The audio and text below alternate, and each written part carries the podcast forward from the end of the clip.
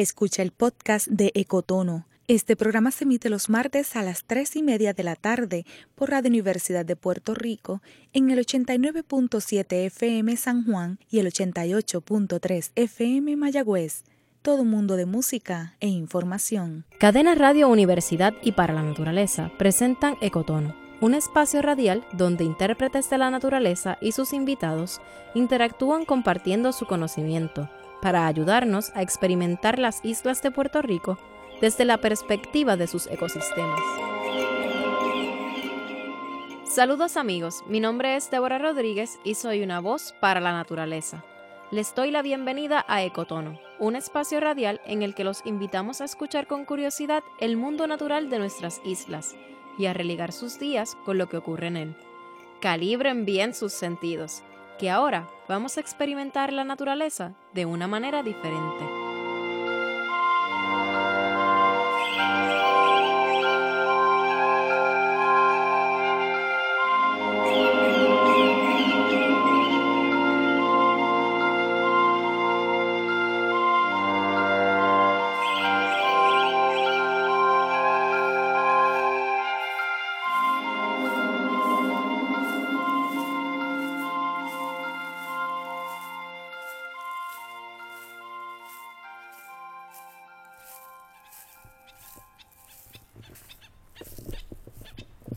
Hace tiempo que no visitaba el humedal. La verdad es que es un lugar que siempre me impresiona. Digamos que es una maravillosa representación del paraíso. En un primer plano hay una especie de laguna muy muy llana, rodeada por árboles. Al acercarte, cientos de aves dan un espectáculo. Es como si las aves fueran trapecistas de circo. Se mueven en grupos de un lugar a otro súper sincronizadamente. En el suelo hay una gran cantidad de cangrejos.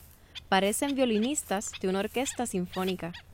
Y en conjunto con las aves ofrecen un relajante concierto.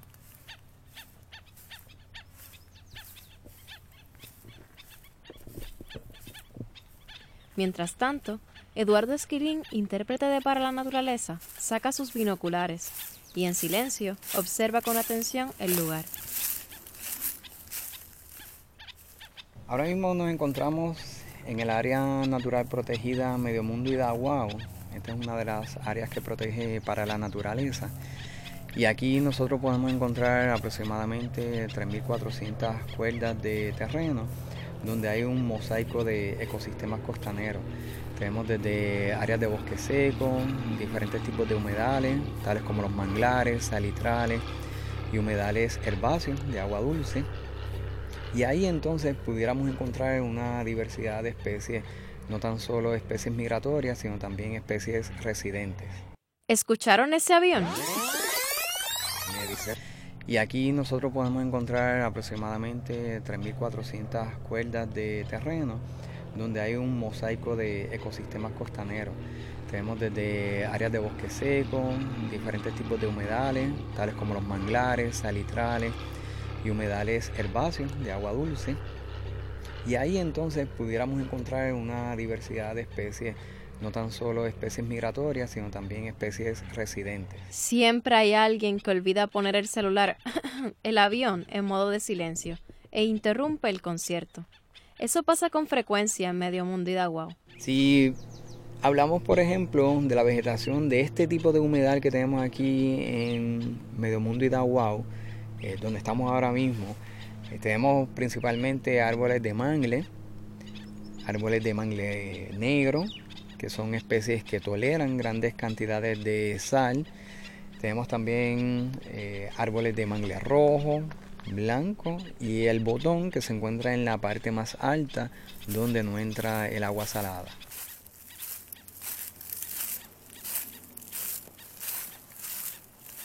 Este es el segundo bosque de mangle más grande de Puerto Rico y forma parte de los terrenos de la antigua base naval Roosevelt Roads en Ceiba. En el 2003, la milicia decidió cerrar sus instalaciones, pero el aeropuerto y el puerto del área continúan en uso. Por eso, además de aves, insectos y algunos cangrejos violinistas, de vez en cuando van a escuchar aviones que pasan muy cerca del humedal para aterrizar. Dicho eso, es hora de apagar el celular, el avión, para que el concierto continúe. ¿Qué tal si dejamos que Eduardo nos cuente qué aves están vocalizando?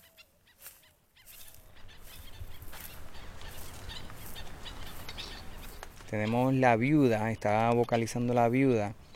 Probablemente el nombre se deriva de su plumaje. Tiene un plumaje negro en la parte dorsal, blanco en la parte ventral, así que al frente pues tiene un plumaje claro o blanco. Y usualmente esa es la coloración de duelo. Así que muy probable de ahí es que viene su nombre común, viuda. Es un ave que tiene las patas largas, así que podríamos decir que son adaptaciones de esta especie para poder vivir en un ambiente acuático. Mayormente se encuentra en áreas de humedales donde podemos encontrar agua, eh, salitrales principalmente. Y ahí encuentra una variedad de alimentos, principalmente invertebrados, eh, crustáceos, bueyes pequeños Así que esa es su fuente de alimento. En muchas ocasiones vocaliza de esta manera y lo estamos escuchando.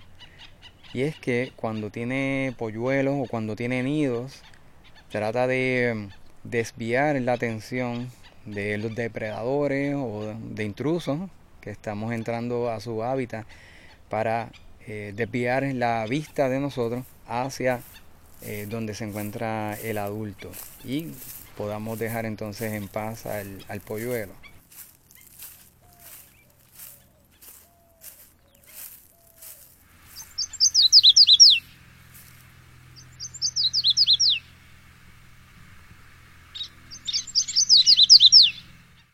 Otra de las especies que estábamos escuchando era el canario de mangle. Sí, el canario de mangle es una especie nativa. Se encuentra distribuida principalmente en las áreas costeras de Puerto Rico, donde encontramos los pantanos de manglar. Eh, un ave pequeña, parecida a una reinita, y tiene su plumaje bastante amarillo, completamente amarillo, y tiene estrías, lo que le llaman estrías, son unas marcas en su pecho, color marrón, y de esta manera entonces podemos identificarla.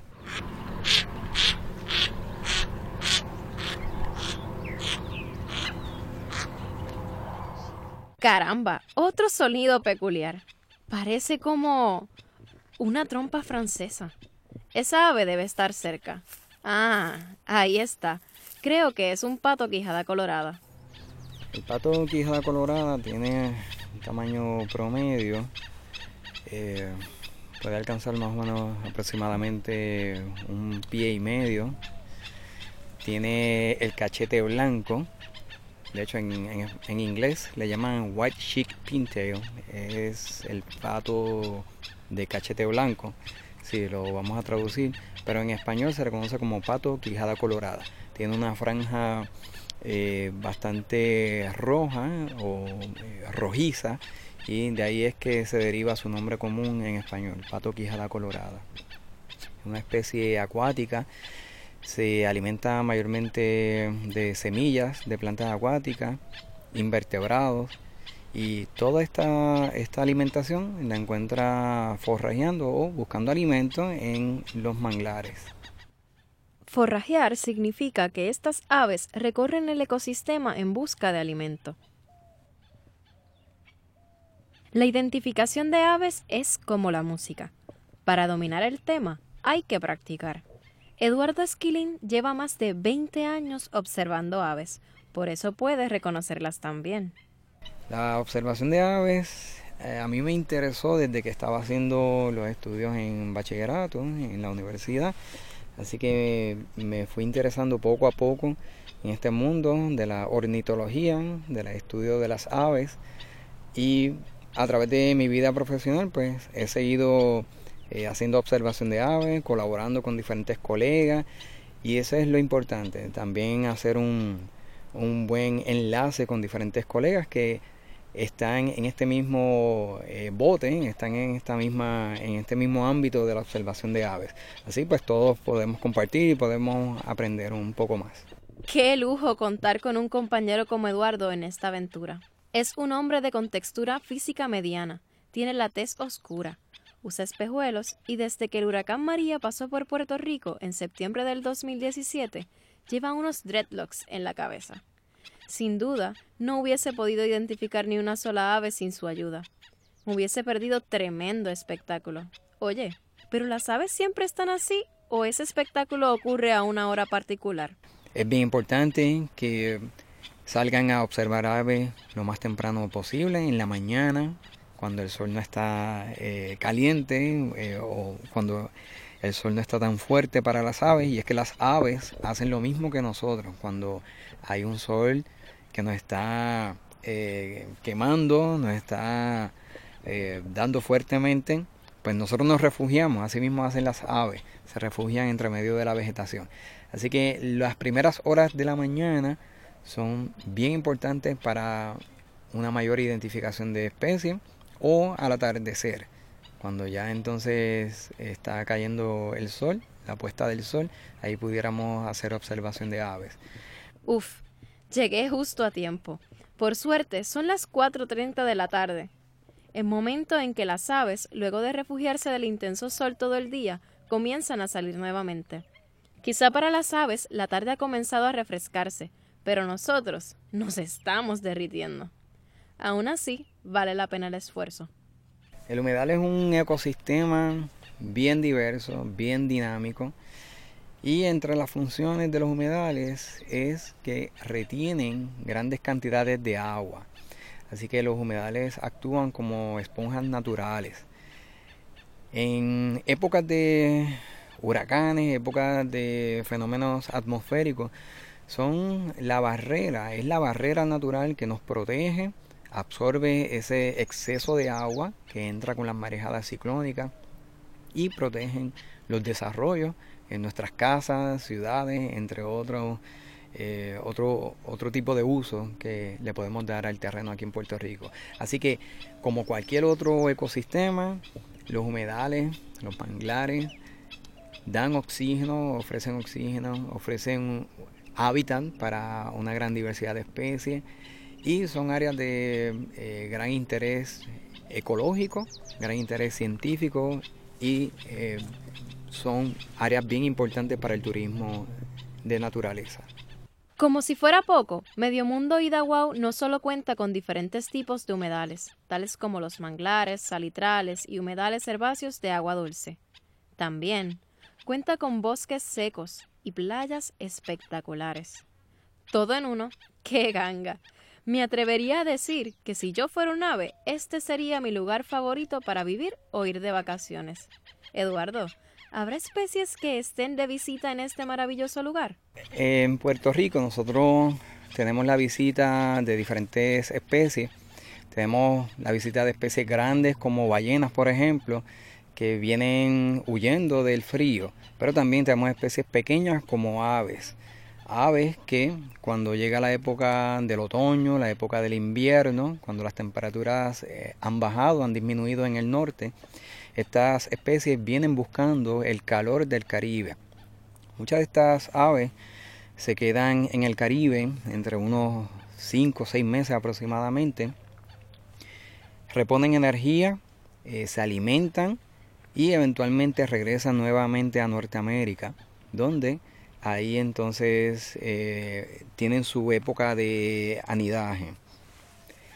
Acá en Puerto Rico hemos reportado especies de playeros, playeros como el playero guineilla menor, playeros turcos, playero arenero, que son especies que buscan áreas costeras para alimentarse reponer energía. Algunas de estas especies migratorias bajan hasta Sudamérica y luego entonces regresan nuevamente a Norteamérica.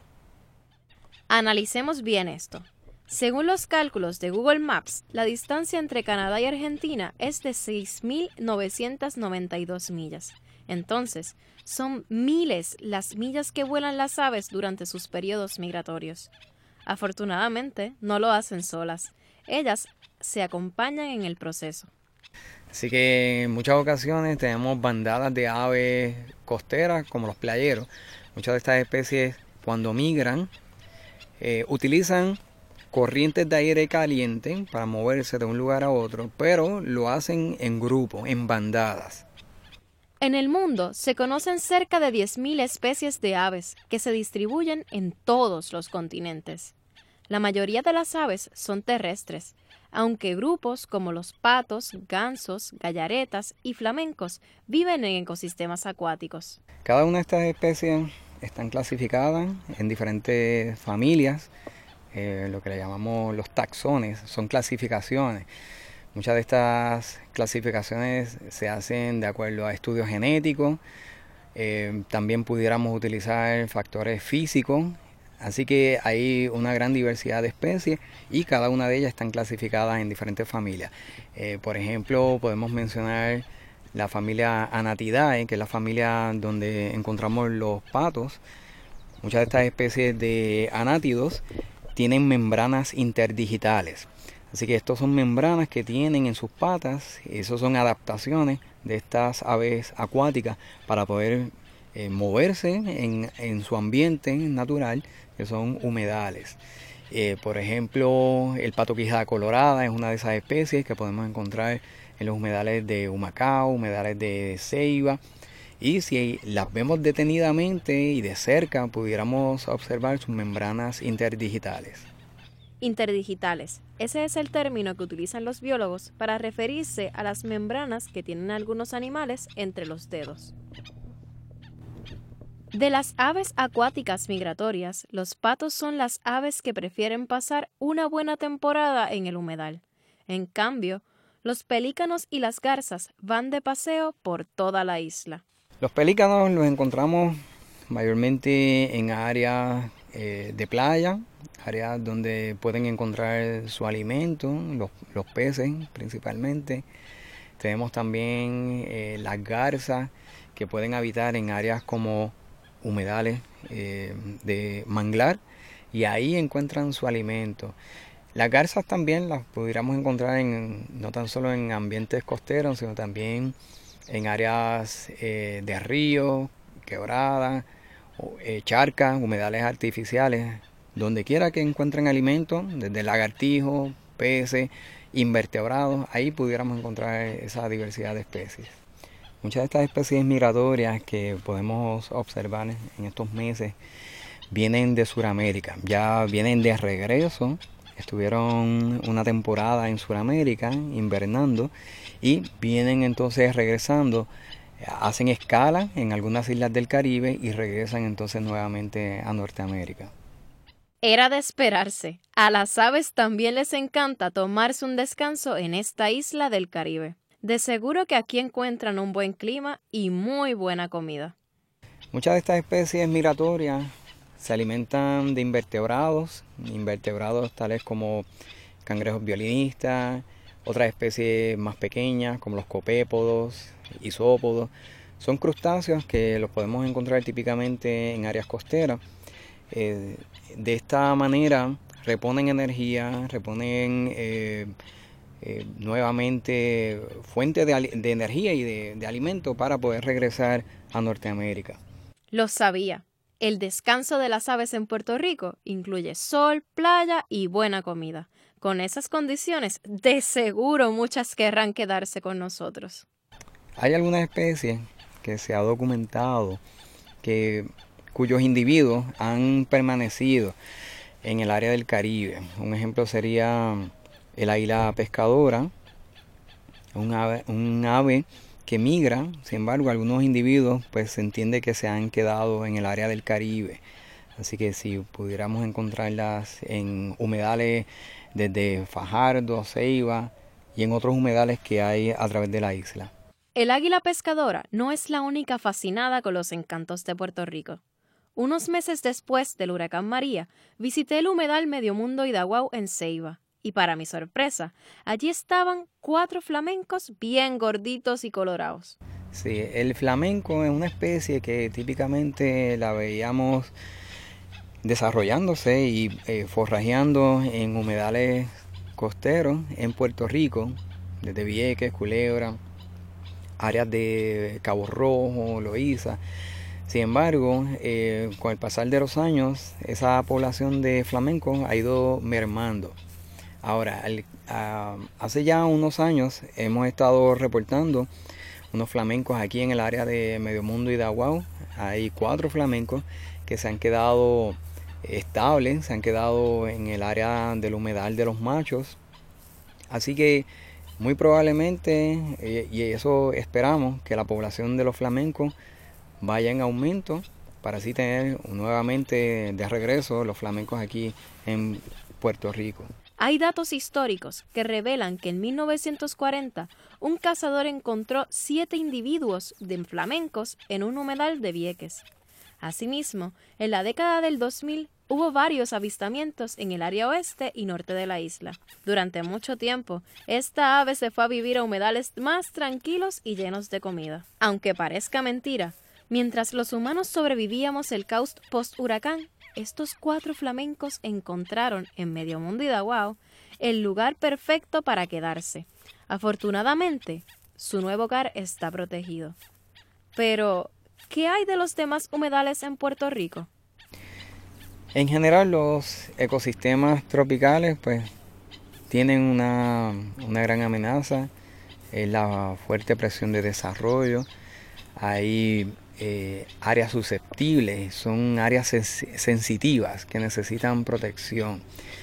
En Puerto Rico contamos con aproximadamente un 25% de los bosques de mangle, así que esto nos levanta una bandera y nos exhorta, o yo les exhorto, ¿verdad? Y a que sigamos protegiendo este tipo de ecosistemas. Eh, son sumamente importantes, no tan solo para la biodiversidad, sino también para nosotros como seres humanos. Como todo un buen guía, Eduardo viste de botas, pantalón y camisa de campo. Además, lleva un sombrero para protegerse del sol. Contrario a Eduardo, soy toda una novata en el mundo de las aves. Por eso, antes de terminar nuestra caminata, le pedí algunos consejos. Eh, una recomendación que le hago a aquellas personas que desean comenzar en este mundo de la observación de aves, comprarse una buena guía. Tenemos guías de aves disponibles en diferentes eh, plataformas. Hay no tan solo guías de aves eh, en libro, también hay acústica y en línea a través del internet pueden conseguir diferentes guías. Por otra parte, es súper importante llevar el equipo y las herramientas correctas al campo. Algo que no debe faltar en nuestras mochilas son los binoculares. Es un, equipo necesario para hacer observación de aves y una libreta de campo. Así usted puede hacer sus anotaciones y en el caso de que no pueda identificar rápidamente una especie, puede describirla, puede tomarle fotos y eventualmente consultar con algún experto en la materia, en observación de aves.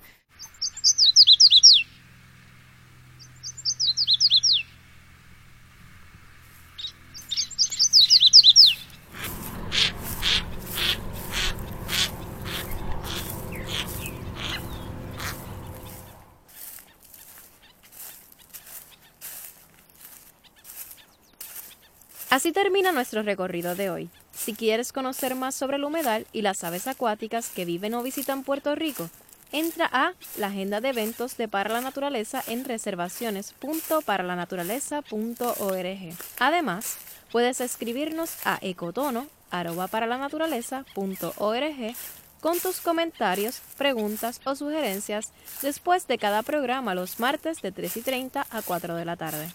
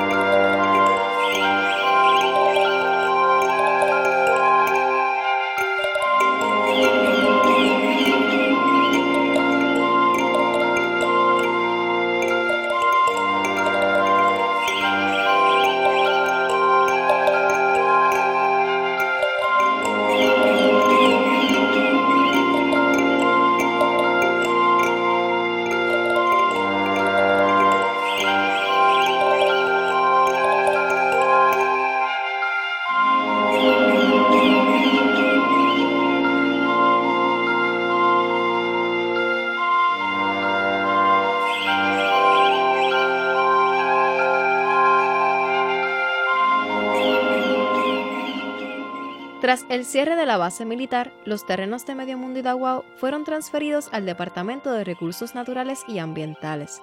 Como parte de los acuerdos entre la Marina de los Estados Unidos y el Departamento de Recursos Naturales, dichos terrenos son administrados por Para la Naturaleza. Medio Mundo Daguao representa una gran oportunidad para integrar el desarrollo económico al uso sustentable de los recursos naturales. El acceso e impulso a ambos renglones de actividad humana son el mayor reto que presenta esta área natural, tanto para nuestra organización como para todos los puertorriqueños. Agradezco a todos los colaboradores de este programa y a Eduardo Alegría por la música. Recuerda, Puedes encontrar este y todos los episodios de Cotono a través de las plataformas sociales de Para la Naturaleza y Radio Universidad. Les hablo Débora Rodríguez, una voz para la naturaleza.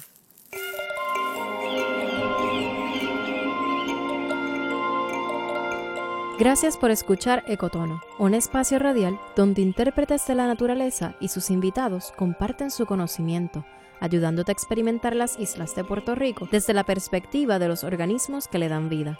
Todos los martes, desde las 3 y media de la tarde, un programa de cadena Radio Universidad y para la naturaleza.